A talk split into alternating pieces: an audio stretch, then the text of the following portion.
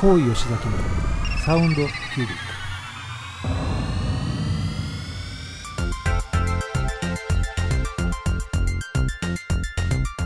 ク。この番組はこだわりの音楽と最新の時事経済ネタまで幅広いテーマでお届けする大人サロン番組です。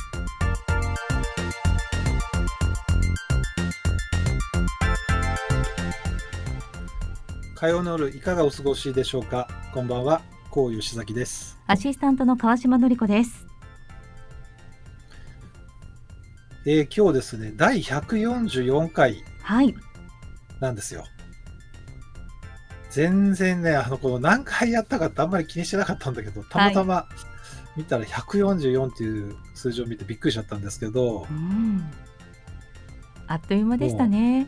あっという間ですね。ね。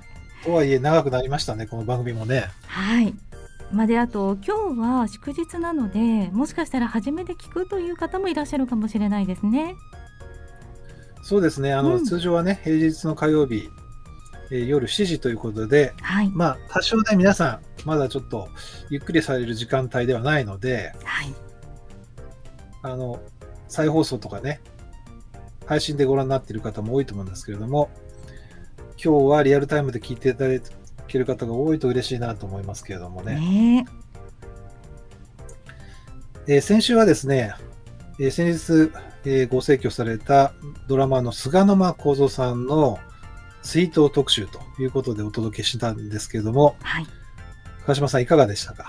あの思わぬこう菅沼さんのファンの方のあの、うん。反響だったりとかお声掛けをいただいてあこういうふうにご縁というのはつながっていくんだなと思いましたし私にとっては知らない世界だったのであこんな音も後からいろいろなものをちょっと私もチェックしてあこの音もそうだったんだということをあ気づくことができました。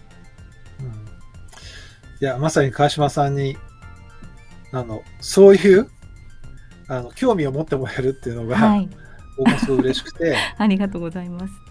で、またリスナーのね、皆さんうも、ん。こうやってご紹介することによって、なんかその音楽のこの楽しさっていうかね、はい、興味深いところをね、もう少し掘ってもらうっていうのが、変わりますよね。ね、うん、見方もそうですし聞き方も変わってくる。うん、音にこうフューチャーするというか私今までずっと言ってると思うんですけど歌声にかなりこうフィーチャーしてたと思うんですけど音の方にっていうのを意識するようになりました。うん。まあ、あの、この2年半ぐらいで川島さんもね、あの、はいだいぶ意識が変変わってきわりましたたということで、おかげさまでえーまあ、な仲間はなんかね、強制的に変えちゃってるのかもしれないんですけど。とんでもな、はい知らない世界をありがとうございます。ありがとうございました。あの、菅間幸三さんのね、えー特集では、本当新しいリスナーの方というかね、うんそれをきっかけに番組を聞いていただける方がね、ねあの、増えたということもあって大変嬉しいんですけれども、まあ、ぜひ引き続きね、ご愛顧いただければと思いまよろしす。くお願いします。では、えー今週もこのコーナーから始めていきましょう。はい今週のサウンドキュービックニュース。まずはじめに新型コロナウイルス下の行動制限緩和策が各都道府県の手続きを経て月内にも実施されます緊急事態宣言下でも条件付きで店利用の人数制限がなくなり外食業界からは歓迎の声が上がっていますただ居酒屋業態は生活様式の変化で宣言が明けた10月以降も客足の回復は鈍いまま。忘年会や新年会を開催しない企業が7割超に上るとの調査結果もあり書き入れ時の年末年始も厳しい状況が続きそうです。外食大手株式会社コロワイドの野尻康平社長は19日の決算説明会で経済活動の再開で売上収益が回復するのではと期待感をにじませました。相次ぐ宣言などの煽りを受けコロワイドの上半期の月々の売上収益はコロナ禍前の令和元年度比で6割から7割を推移していますレストラン業態は11月上旬に9割まで回復しましたが居酒屋業態はなお6割から7割にとどまっています最初のニュースですけども、はい。飲食業に関連するニュースということで、まあ、皆さんも結構身近にね、感じる方もいらっしゃると思うんですが、もうね、11月も終わりということで、12月ました、また1月ということで、まあ、忘年会、新年会のね、シーズンなんですけど、ね川島さんどうですか？周りで。えいや全く声がけもないですし なかなかかけづらいですよね声をね。うん。自分発信でもやはりまだなんとなく大人数で集まっちゃいけないのかなってやっぱり思ってしまっているところもありますし、うん。うん、仕事柄なのかこのニュースのように生活のこうなんだろう変化生活様式の変化がもう馴染んでしまっているのかもしれないですし、うん。うん、川島さんのおうち時間がね、あ そうそう長く なっちゃってね。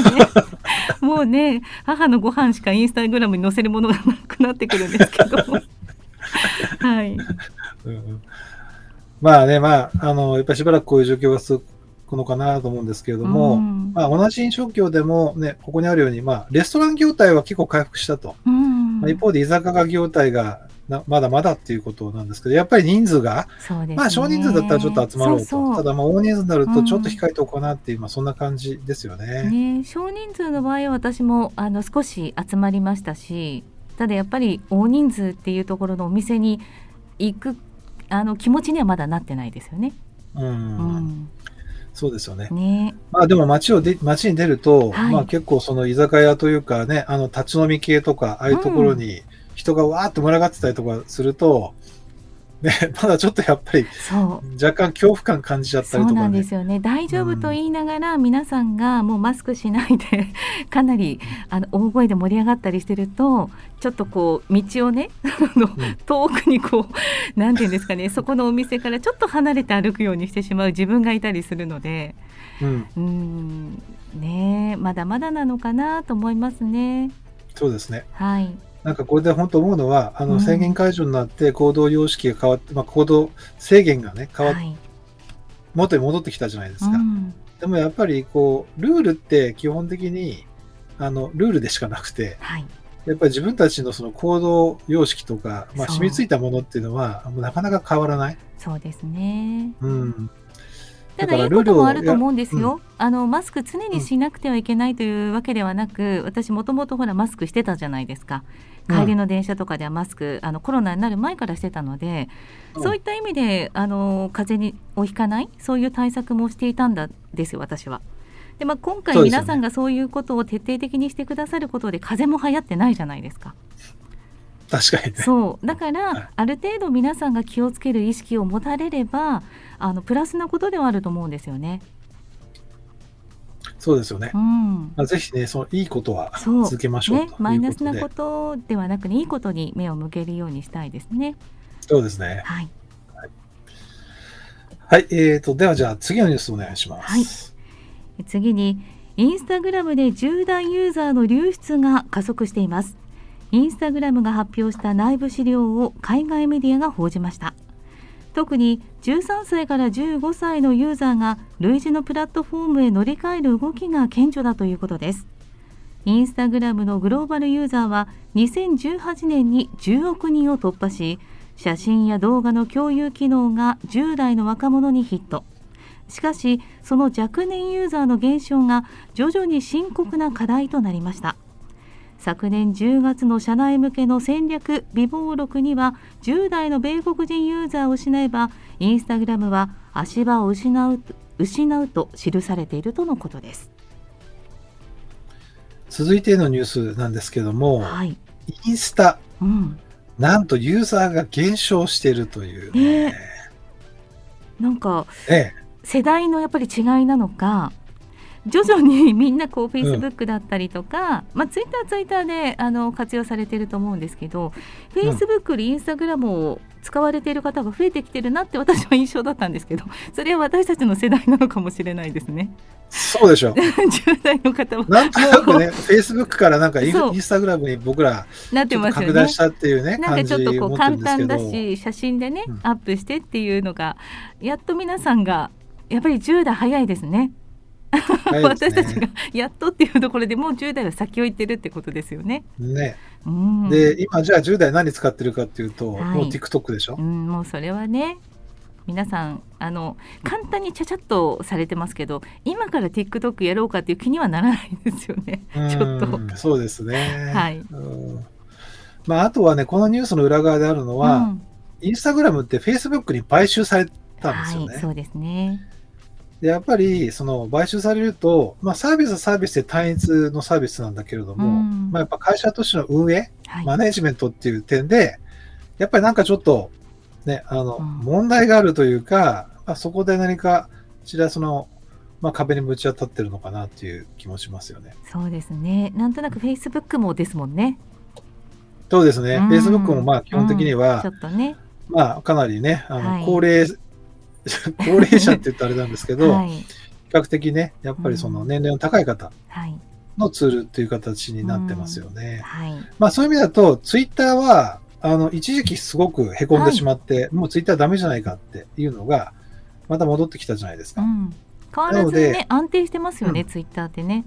そうですね。うん。ですので、まあ、こういう SNS も、まあ、ダメになったからもうそれでなくなっちゃうっていうことではなくて、まあ、うんはいまたこう、いろいろこう、アップダウンがあるんじゃないかなっていうふうに思いますよね。はいさあ、ということで、えー時事ニュースを2つお届けしたところで、えー今日の1曲目をお届けしたと思います。えっ、と、今日の1曲目は、えー、具島直子さんというですね、AOR シンガーの曲を、えー最近大流行りのこのときめきレコーズがカバーをしました。お届けします。キャンディー。はい、えー、聴いていただいております。キャンディーという曲なんですけれども、これね、えっ、と、1年ぐらい前かな、かけたんですよ、このオリジナルを。よね私ね、具島直子さんってお名前を聞いた時に私が今いろいろ調べて知ってるのはここでしかないと思いながら でも歌声がすごく素敵だったので、うんはいなんかあとお名前とね具島直子さんってうん。なかなか聞かないお名前じゃないですか。そうですよね。うん、はい。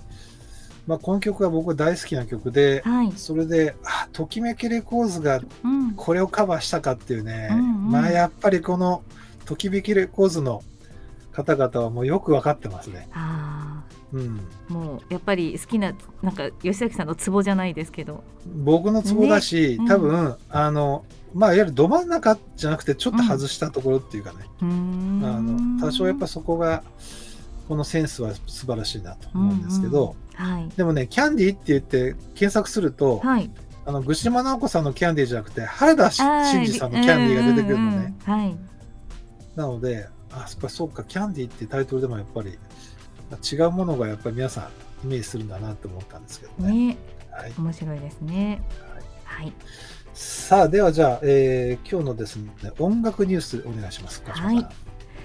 人気ギタリスト高中正義が20日東京日本武道館でデビュー50周年公演を開催しました。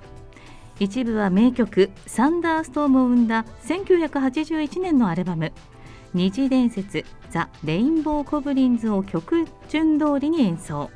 2部はサディスティックミカバンド時代の黒船などヒット曲のオンパレードで伝説となった40年前の武道館公演を再現。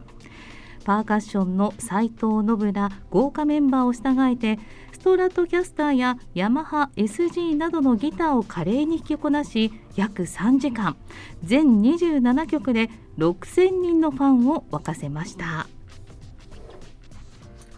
えーお届けしましたニュースは、えーギタリストの高中正義さんの日本武道館公演、はい。先週行われたんですが、えーなんでね、このニュースをお届けしたかっていうと、うん、僕これね、本当行くつもりで、やっぱり私行ったのかなと思ったんですけどでもツイートなどには特になかったかなと思って、うん。いや、これね、あはい。行かなきゃと思って、うん、それで完全に失念してしました。あそうだね。してしまいました。は残念。い。いやー、ちょっとね、残念。このもうニュースをね、見るたびに、い、やー失敗したと思って、はい。ニュースにもなでね結構なってましたもんね。なってましたね。はい。まあ僕、本当この、あの、うん高中正義さんは、まあはい。もちろん大好きなギタリストで、もう自分の青春時代ね、あのうんこの方の音楽と共にっていう感じだったんですけど、はい。特に今回のこの目玉だった虹伝説というえね、え。このアルバム、はい。当時、まあ普通に LP をこう一枚一枚買う時代にですね、うん。えーこの虹伝説は確か2枚組になっていて、うん。で、一つの物語なんですよ。うん。で、その物語に、まあ音楽をつけてるっていうね。まあ、あの、童話的な感じの物語、うん音楽をつけていて、まあそのビジュアル的にも音楽的にも素晴らしいコラボレーションで、僕は本当この、あ、音楽ってやっぱいろんなものをイメージさせるなって言って、すごはいくインスピレーションがね、生生まれたんですけども、それをまさにはい。アルバム通りに全部ね、1曲目から全部やったっていう。うんうわもう。ね、吉崎さんのそのあれはわかりますね。きっとファンの方、このね、6000人の方が巻いたように、もう、うんだってあの時のままなわけですよね、曲順もね。そうなんですよ。うんで、その時本当、高中正義さんは、あの、当時の二次伝説のライブの時は、髪の毛も全部虹色に、レインボーに染めて、レインボーのギターではい。登場っていうね。で、今回は、あの、レインボーのギター、で、うん髪の毛はどうもレインボーじゃなかったように 思うんですけど、はい。でも当時のバックのミュージシャンも当時の方々そのままでね、あの、ほとんど同じ方が演奏されたということで。ただそれだけのねミュージシャンの方たちが今もなお現役でね活動されてるって素晴らしくないですか？そうですね。ねかっこいい、ね、年齢見てびっくりしちゃったんですけど、ね。高中さんもう68歳？はい、で、パーカッションの斉藤信さん71歳？うん、もう びっくりですね。い。私やさっきのインスタグラムの話じゃないですけど夏木マリさんフォローさせていただいてるのでうんうん。で斉藤信さんとのねよくツーショットとか、お誕生日の時のお祝いとかの写真が出てくるんですけどお二人ともまたかっこいいんですよ。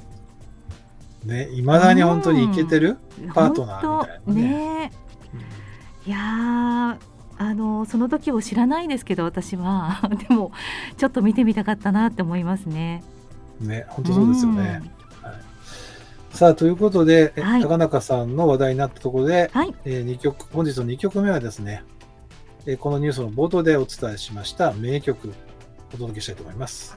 高中正義さん、二次伝説から、サンダーストーン。聞いていただきました、えー高中正義さん、サンダーストームです。かっこいいですね。まあ、本当ね、あの、もう、えー30年以上ね、前のうん楽曲なんですけど、いつ聴いてもかっこいいなと。あの頃思い出すなっていう、ちょっと夏メロに浸っちゃった感じ。今日この時間にそう思ってる方がね多くいらっしゃるんじゃないですか？そうですね、この時間をね、えーはい共有できてれば嬉しいですね。ね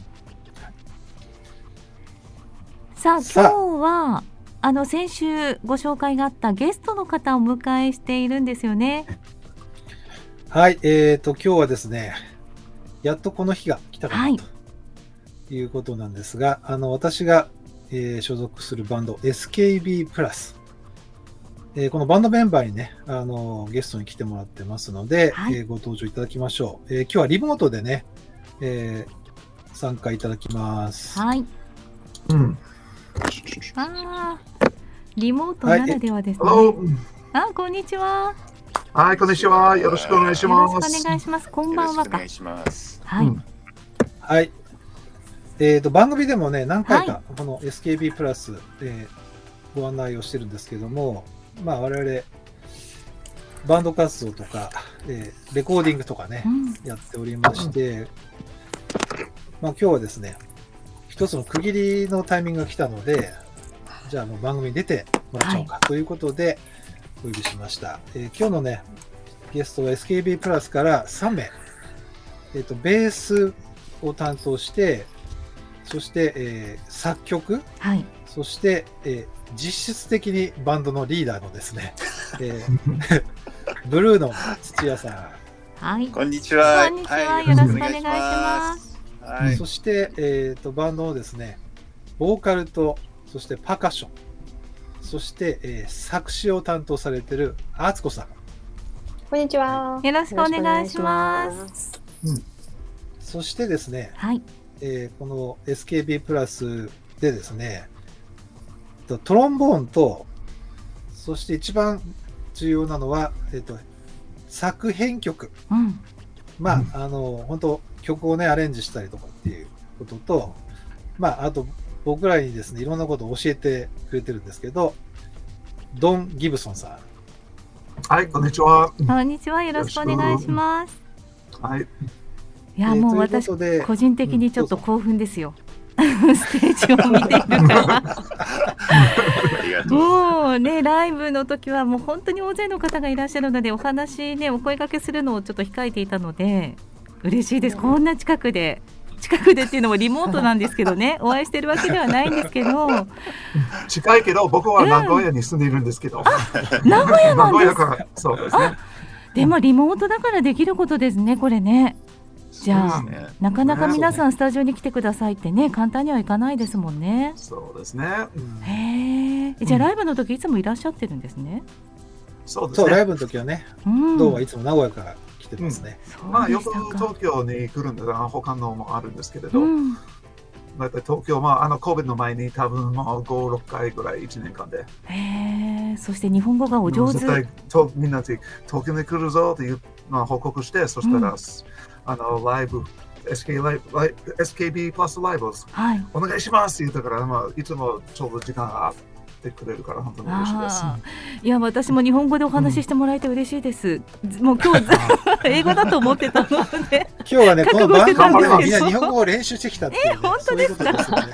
ありがとうございます。OK。じゃあ、これえーとこれからやじゃあねあのばやばいかも。うんまあね、あの、いや、うんは which, whichever is fine in Japanese or English ね。As I Oh, mentioned. great. Yeah. Alright. Okay, so let's get started. じゃあ.ブルーノから、えーじゃあ SKB のね、あの紹介をしていただけますか。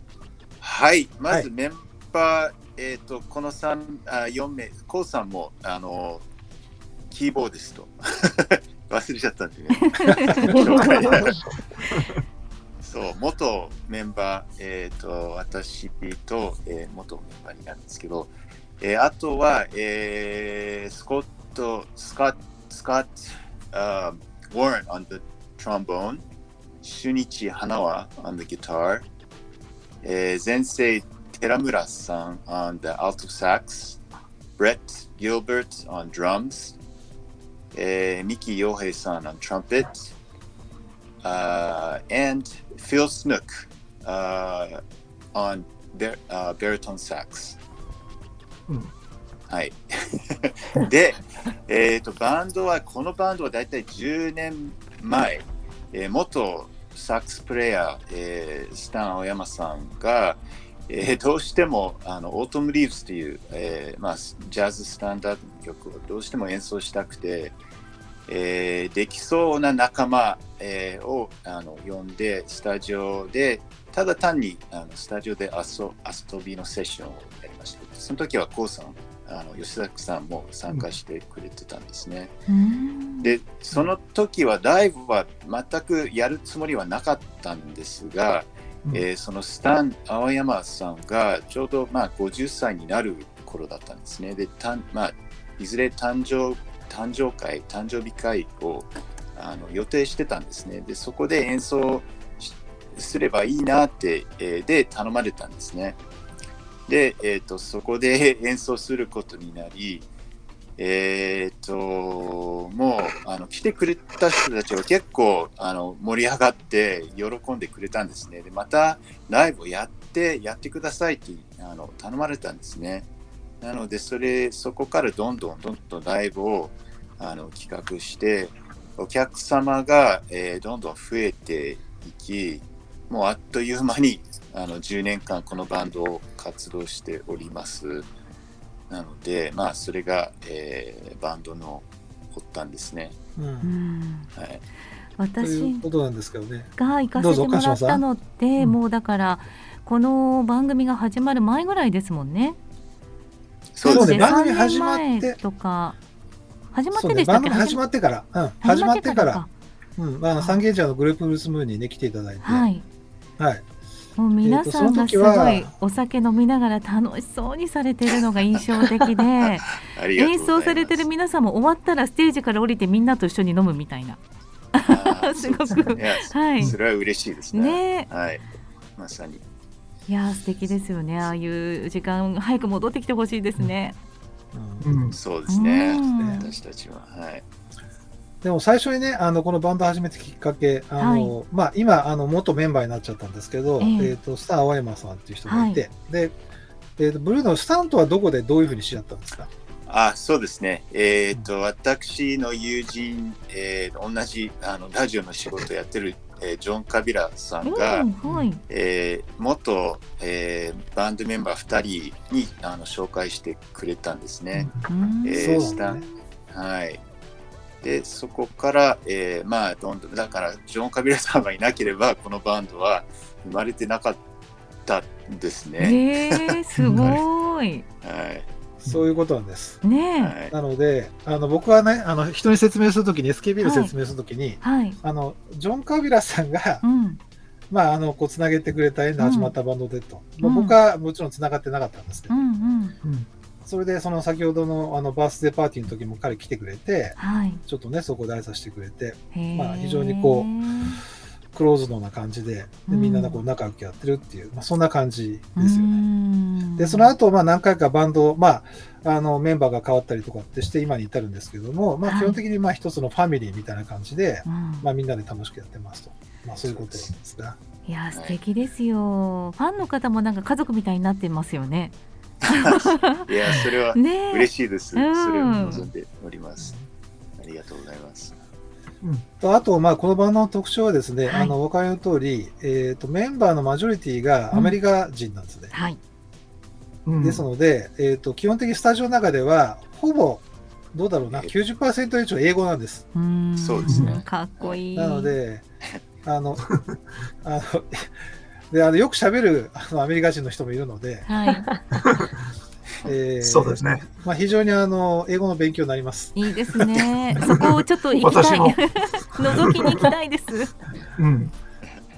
ぜというのがですね、特徴です。うんうんさあ、ということで、えっ、と、このね、あの、私も所属するバンドで、今日はですね、あの、まあ、なんでこのタイミングで、あの、ゲストに来てもらったかというと、えーこのコロナの中にあって、なんとかバンド活動を継続しなきゃいけないはいと。いうところで、ライブできないじゃないですうか。んそれで、あの、まあ、出てきたアイデアが、じゃあ、みんなそれぞれ自宅で録音して、で、あの、それはまあ音だけじゃなくて、映像もね、うん。で、そこう一緒に合わせて、あの、まあ、YouTube で発表していこうかと。あまあ、そんなことをはい取り組みとしてうんやることになりました。いいですね。そうですね。はい。うん。それで、あの、まあ、過去の楽曲、まあ、あの、まあ、我々、僕たちは基本的にまあオリジナルが、あの、まあ、メインで、あとカバーの曲もやるんですけど、うんまあ、オリジナルの曲を、まあ、リアレンジしたりとか、あと、まあ、そこに歌詞をつけたりとかっていうことで、新しい曲を発表していこうと。まあ、そういうタイミング。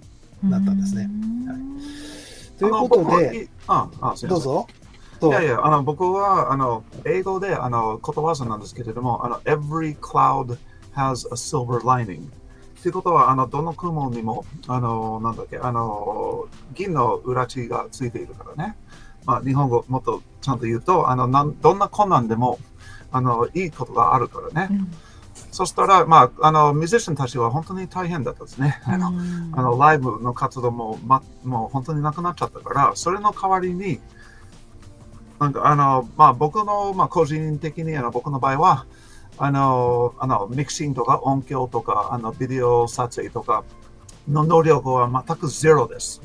全然何もできなかったもん。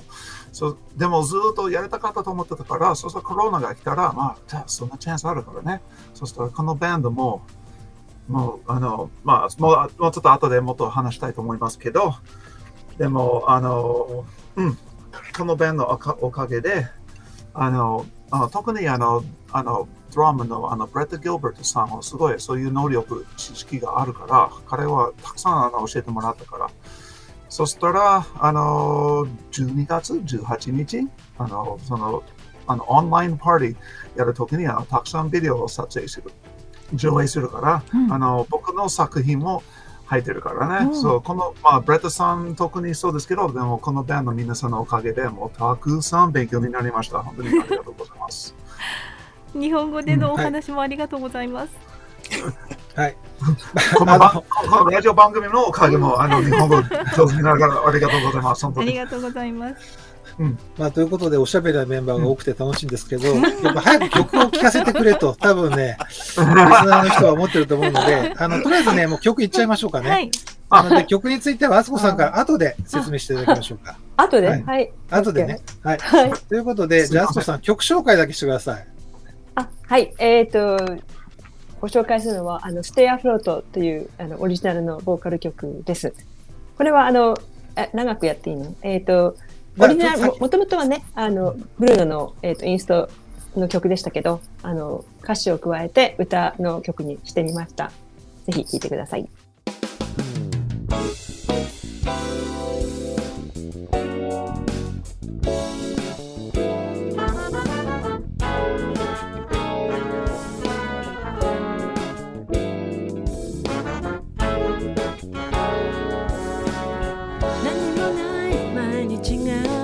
戻るのならいくらでも惜しまない。今となれば。当てのないこの先はただそのまま。追い風に吹かれ。漂うだけ。Stay afloat 漂うだけ。Stay afloat 急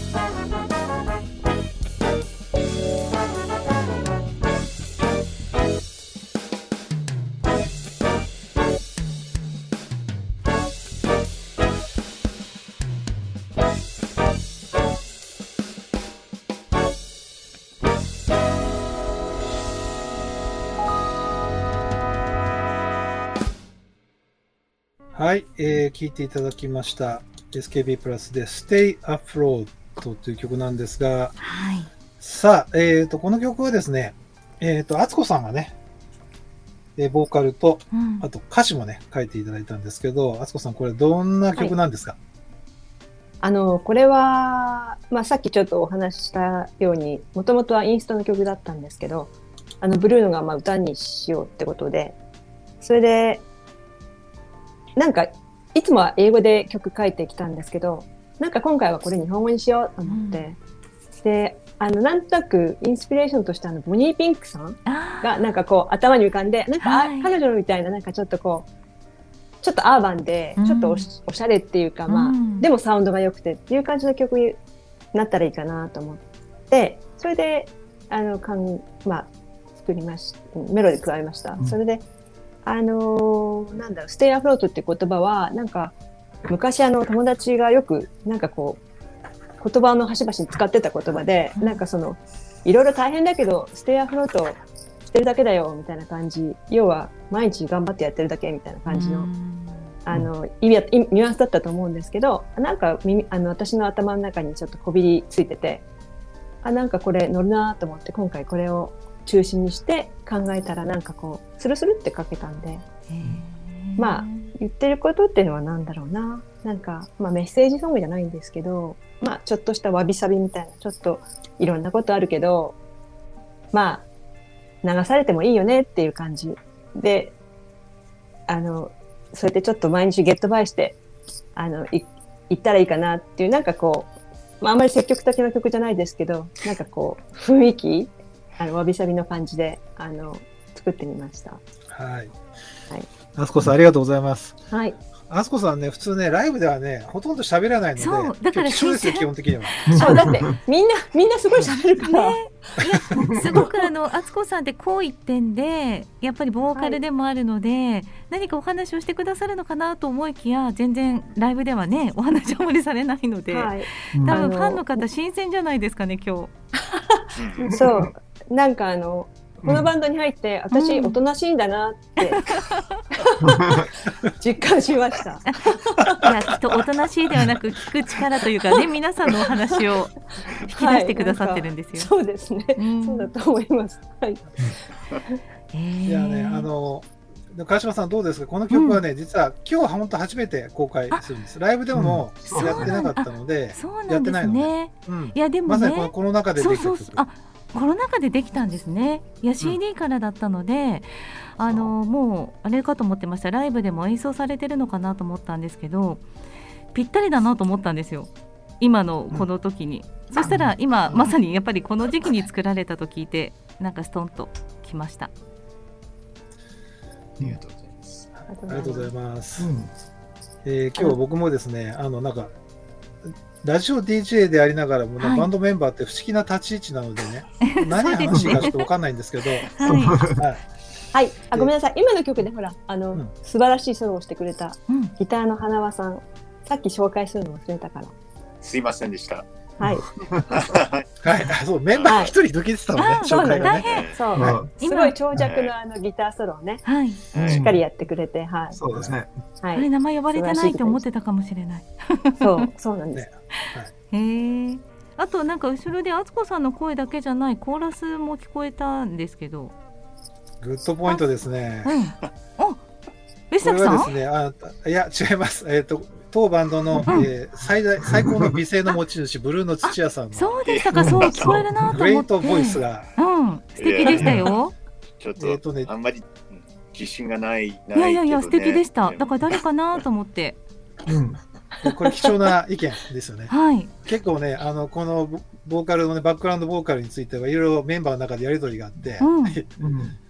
あの、いろいろ諸説あったんですが、ええ まあ、ということですが、えっ、と、今日ね、まあ、僕もあの、こう仕上がったミックスを、まあ、これもラフミックスなので、本当に、あの、まあ、自宅録音の延長なんですけど、ええ非常にいいバランスで入っていて、まあ、かっこよく入ってるなと思ってね、聞いてましたね。素敵でした、ね、I think, yeah, Don ね、you did a good job.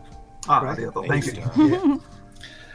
ということで、えっ、と、もう話し始めると曲が聴けなくなっちゃうので、はいえー次の曲、今日はね、2曲ご紹介するんですけれども、えっ、と、次の曲、をご紹介します。えー次の曲はですね、えっ、と、カーペンターズのですね、Close to You っていう超名曲があるんですけれども、うんこれをですね、SKB 風に大胆にアレンジをししましてっていうことなんですが、じゃあ、ドン。うん。いや、あの、な、若い頃からもずっと好き曲だったんですけれど、あの、いつもアレンジしたいなと思ってたけど、もうやっとチャンスがあったからね。そしたら、このベンは、あの、基本的にリズムセクション、あの、ギター、ベース、ピアノ、ドラムスがあって、でも入った時は、あの、ホーンズ、あの、トロンボンとアルトサックスしかなかったから、そしたら僕は入って3人になって、そしたら、ちょっと、あの、編曲担当になって、じゃあ、もっとだんだん規模が大きくなっちゃって、じゃあトランプ入れようか。そしたらバルトンサックスに入れて入れてください。そしたら、あの、バンドの中で、あの、ボーカルううまい人が、アツコさんだけではなくて、あの、他のメンバーだから、じゃあ、バッキングボーカルは5人ぐらい作りましょう。そしたら、あの、まあ、この贅沢な構成あるバンドはもうないんですよ。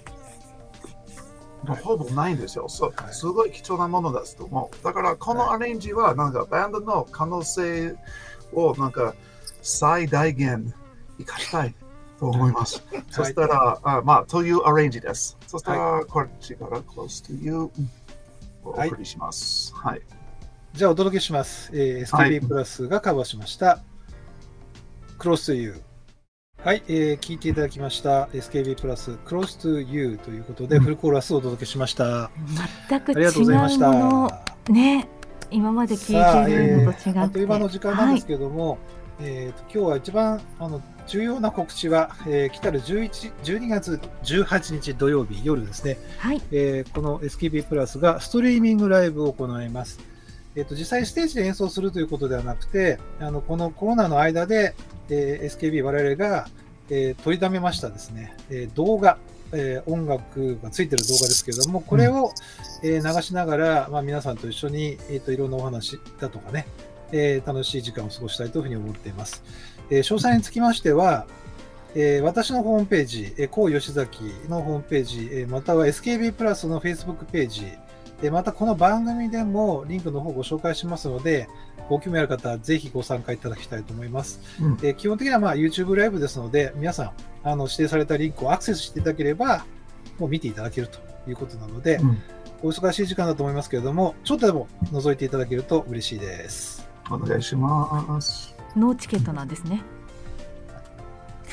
なくて OK はいありがとうございます。あそうです。投げ銭とかもないからね。ああ基本的にね、はね。うはい、ということで、さあ、川島さんどうでした？今日聞いていただいた。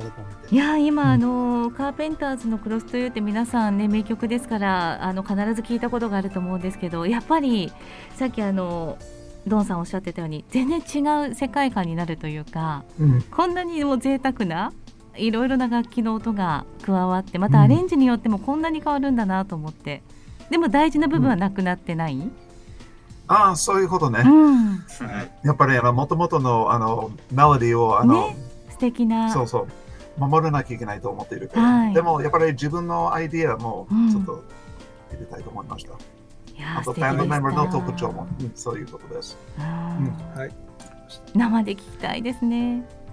ぜひ。ということで、はいぜひぜえー来年。まあ、来年はね、うん。はい、必ずライブをやりますし、まあ多分ね、うん。三軒茶屋ですとか、恵比寿あたりでうんライブを、えー企画しますので、またご案内させていただきます。楽しみにしています。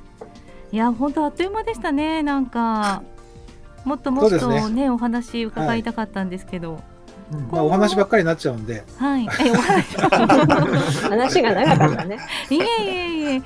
でもあれですよね。ねやはり祝日じゃなければこういう機会ってなかなかないのかもしれないですけど。そうね、確かにスケジュールがうまくあの、うんこのタイミングかなという思ったので、そうですね。このタイミングにしました。はい。ね年内今年最後の祝日にこんなねスペシャルな回になって嬉しいです。あありがひとうございます。ありがとうござメンバーいます。としてお礼を申し上げます。そうですね。さあ、本当ね、ブルーのあつこさんどうもありがとうございました。ありがとうございます。こちらこそ。はありがとうございましありがとうございましたた。はい。はい。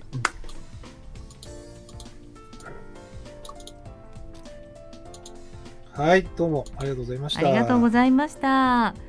いやー楽しかったしよりねライブ行きたくなりました。ぜひ来てください。うんね。僕もちょっと早くこの頸椎を直さないとキーボードが弾けないっていうね。あそっか。ね。今のお姿をね配信でご覧になっている方はちょっとお元気になられたのかなって思っていると思うんですけどまだちょっと痛みがあるのかな？まだね、本はい。当両手で鍵盤触れないんですよ。あーそっか。うん。そこからちょっとしび、もあの響いてしまう感じですかね。もう。しびれがしびれちゃってね。うん。うん。じゃああまり無理しないで。はい。はい楽しい時間ありがとうございましたこちらこそありがとうございました。ここまでのお相手は川島のりことこう吉崎でした。またまた来来週週。